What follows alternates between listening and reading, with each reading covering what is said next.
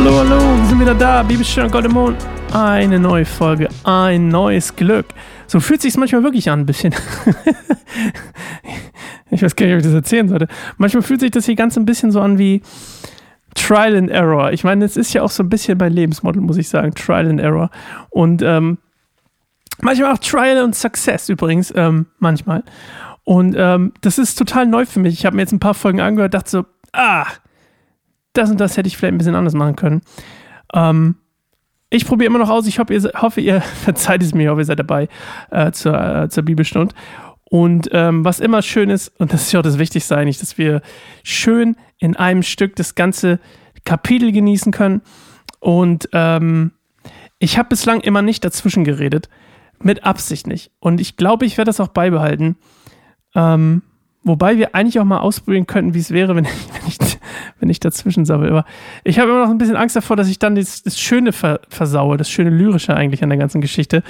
Denn Hiob ist so schön lyrisch, so schön ähm, bildlich auch ge, ge, ge, ähm, geschrieben, dass ich, wie gesagt, immer Angst hätte, ich würde es verkacken. Also wir lassen es erstmal so und äh, vielleicht überkommt es mich irgendwann und ich sabbel dazwischen, aber erstmal nicht. So, also.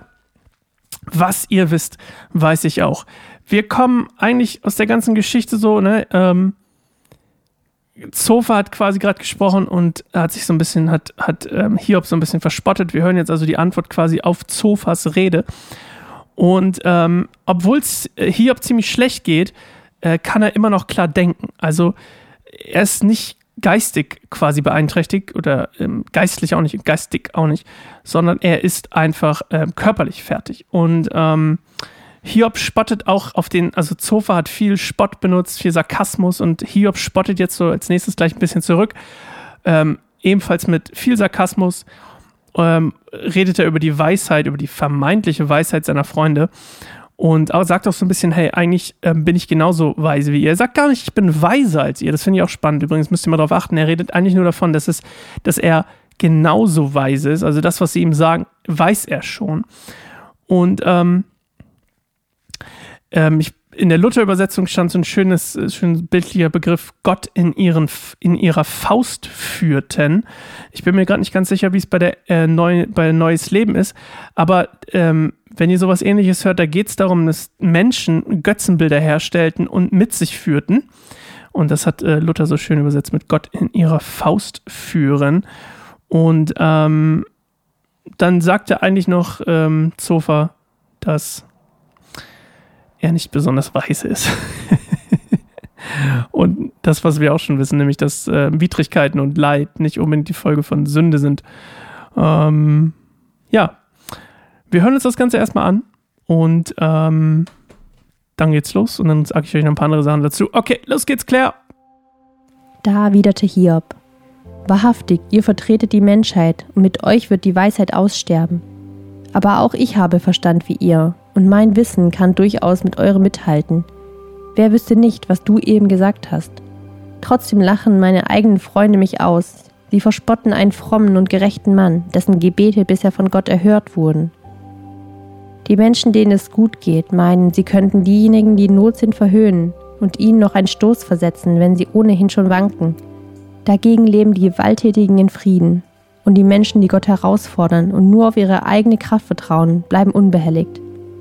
Frag die Tiere, sie werden dich lehren. Frag die Vögel am Himmel, sie verraten es dir. Richte deine Gedanken auf die Erde, sie wird dich unterweisen. Auch die Fische im Meer werden es dir erzählen. Sie alle wissen, dass der Herr sie erschaffen hat. Denn das Leben eines jeden Geschöpfs und der Atem jedes Menschen liegt in seiner Hand. So wie mein Mund gute Speise erkennt, so prüft mein Ohr die Worte, die es hört. Weisheit gehört dem Alter und Erkenntnis denen, die schon viele Jahre leben. Doch bei Gott allein ist die wahre Weisheit und Macht vorhanden. Rat und Einsicht sind nur bei ihm zu finden. Was er zerstört, kann nicht wieder in Ordnung gebracht werden. Wen er einschließt, kann niemand herausholen. Wenn er den Regen zurückhält, wird es trocken. Wenn er das Wasser freilässt, überflutet die Erde. Ja, Macht und Weisheit gehören ihm. Verführer wie Verführte stehen in seiner Hand. Er nimmt erfahrenen Ratgebern Amt und Ehre und macht angesehene Richter zu Narren. Gefangene vom Königen befreit er und er legt stattdessen den Königen Fesseln an. Er enthebt Priester ihres Amtes, er entmachtet die Mächtigen. Bewährten Rednern entzieht er das Wort und raubt Ältesten ihre Urteilskraft. Er lässt Fürsten in Ungnade fallen und entwindet den Starken ihre Waffen. Verborgenes erhüllt er aus dem Dunkeln. Er bringt die tiefsten Geheimnisse ans Licht. Er erhebt Völker und zerschmettert sie. Er macht Nationen groß und lässt sie wieder fallen. Er raubt Männern, die Länder regieren, den Verstand und lässt sie orientierungslos durch die Wüste irren.